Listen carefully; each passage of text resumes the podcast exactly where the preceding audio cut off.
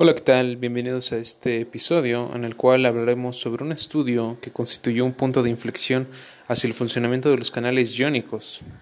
El día de hoy nos remontaremos a los años 50, cuando Hodgkin y Huxley, científicos de Cambridge, experimentaban en el axón gigante de calamar. Posteriormente su trabajo sería reconocido y siendo de gran ayuda para la neurociencia. Vamos a ver por qué.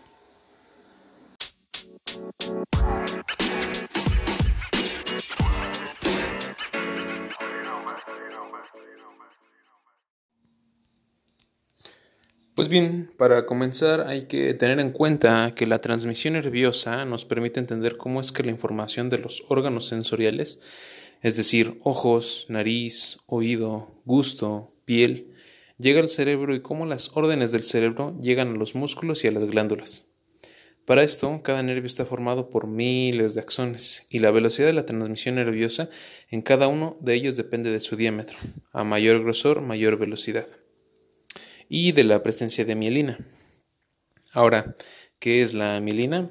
La mielina es una sustancia lipídica en su mayoría que actúa como el recubrimiento de, un plástico en cable en segmentos sucesivos y permite la conducción y así va a permitir la electricidad y ésta se mueve a lo largo del axón a saltos, con lo que la propagación del señal es muy veloz. Eh, quiero mencionar algo importante y es que de hecho esta mielina es un recubrimiento de las células de Schwann. La composición exacta de la mielina varía según el tipo de célula, aunque en general está constituida en un 40% de agua y en seco por un 70 a un 85% de lípidos y un 15-30% de proteínas. Cabe señalar que la mielina es de color blanco de las neuronas que forman la llamada materia blanca. Por otro lado, los cuerpos neuronales, que no están mielinizados, constituyen la materia gris. Así, la corteza cerebral es gris, al igual que el interior de la, médula espinal. En este caso, los somas o cuerpos neuronales se disponen en el, centro y la mayoría de axones discurren por la periferia. Dicho esto, eh, ¿por qué Hodgkin y Huxley utilizaron el axón de un calamar y no de cualquier otro animal. En el sistema nervioso central de los vertebrados la mielina es común, pero en algunos invertebrados no tienen mielina y utilizan axones enormes, y uno de ellos es el del calamar.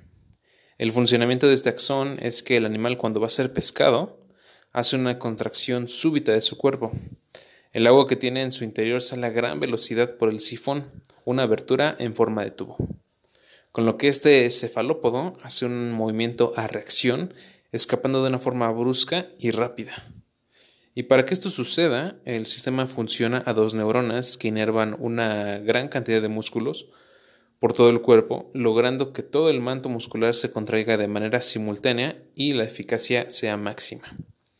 Entonces, el gran tamaño del axón gigante está entre 0.5 y 1 milímetro de diámetro, mil veces mayor que los axones de los mamíferos. Esto permitió a Hodgkin y Huxley estudiar el comportamiento de las neuronas. Em, como parte del método, lo que realizaron fue poner electrodos, que eran finos alambres de plata, enrollados en torno a una barra aislante central con lo que solo podían entrar en una estructura tan grande como el axón gigante. Un electrodo se colocaba dentro del axón y el otro fuera y los dos estaban conectados a un amplificador con lo que podían medir los intercambios eléctricos en segmentos muy pequeños de la membrana del axón del calamar. Pero no solo eso, también podían variar las concentraciones de iones fuera del axón, sustituir uno de ellos por otro más grande que no atravesase la membrana, Posteriormente desarrollaron un aparato llamado la pinza de voltaje o voltage clamp. La pinza de voltaje introduce en el axón una corriente que es igual y opuesta a la que fluye a través de los canales de membrana sensibles al voltaje. De esta manera, la pinza de voltaje impide que cambie la separación de cargas a través de la membrana. La cantidad de corriente que debe ser generada por la pinza de voltaje para mantener constante el potencial de membrana constituye una medida directa de las cargas que fluyen a través de esta.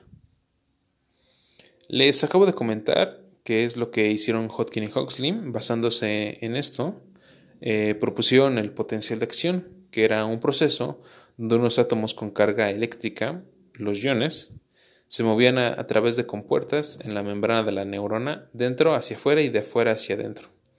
Estas compuertas se llamaron canales iónicos. Me gustaría que habláramos un poco sobre estos canales iónicos. Considero que son importantes para entender qué es lo que sucede en esta acción de calamar.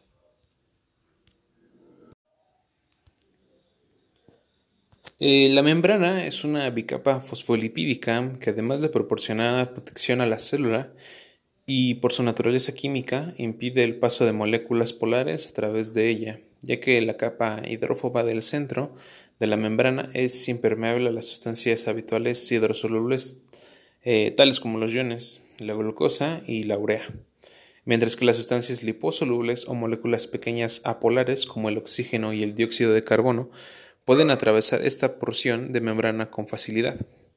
Y estas moléculas, al igual que la membrana, tienen cargas. Y hablando particularmente de los iones, en el medio extracelular se encuentra una mayor concentración de sodio y en el intracelular existe una mayor concentración de potasio. Ahora bien, la membrana tiene unas proteínas de transporte, las cuales pueden clasificarse por el tipo de sustancia que transportan de un lado a otro de la membrana y por el hecho de que sí siempre están abiertas o son controladas. En este caso, la distinción más importante entre las proteínas de transporte radica en si quieren o no una fuente de energía libre para funcionar. Los canales de sodio y potasio se consideran transportadores pasivos porque constituyen un medio para el desplazamiento de iones a favor de un gradiente de concentración. Quiero dejar algo en claro, que puede haber una confusión en el transporte activo y pasivo de estas moléculas, porque existe el caso en que la bomba sodio-potasio es transportada con la ayuda del ATP que fosforiliza a la proteína. Esto se considera como transporte activo. Eh, aterrizando esto con la acción de calamar, eh, primero entraban iones de sodio. El resultado era que el interior de las células se, se volvía positivo y la membrana se despolarizaba pasaba a un potencial de más 40 milivolts. A continuación se cerraba la compuerta para el sodio y se abría la del potasio. Los iones potasio salían y el interior de la membrana volvía a ser negativa. Repolarización. La repolarización iba más allá y se alcanzaba un potencial de menos 90 milivolts, lo que establecía un tiempo no excitable o periodo refractario. Finalmente se restablecía el potencial de reposo de 70 milivolts y las bombas de sodio y potasio volvían a meter potasio en el interior y a sacar el sodio fuera para que las concentraciones iniciales se recuperaran. Eh, el trabajo de Huxley y Hodgkin permitió explicar cómo funciona la anestesia, algo que era un auténtico enigma en la neurociencia de su época. Algunos anestésicos bloquean los movimientos de los iones, con lo que la información dolorosa no llega hasta las zonas superiores del cerebro. No nos enteramos del dolor. La conducción por los nervios de electricidad fue también la base para la prótesis biónicas, aparatos que se mueven con impulsos eléctricos y permiten una cierta recuperación de la funcionalidad de una extremidad perdida. También posibilitó la identificación de algunas enfermedades genéticas llamadas canalopatías, que surgen por culpa de un defecto en los canales iónicos. Y bueno, hemos llegado al final de este episodio. Espero lo hayan disfrutado tanto como yo y gracias por escucharme.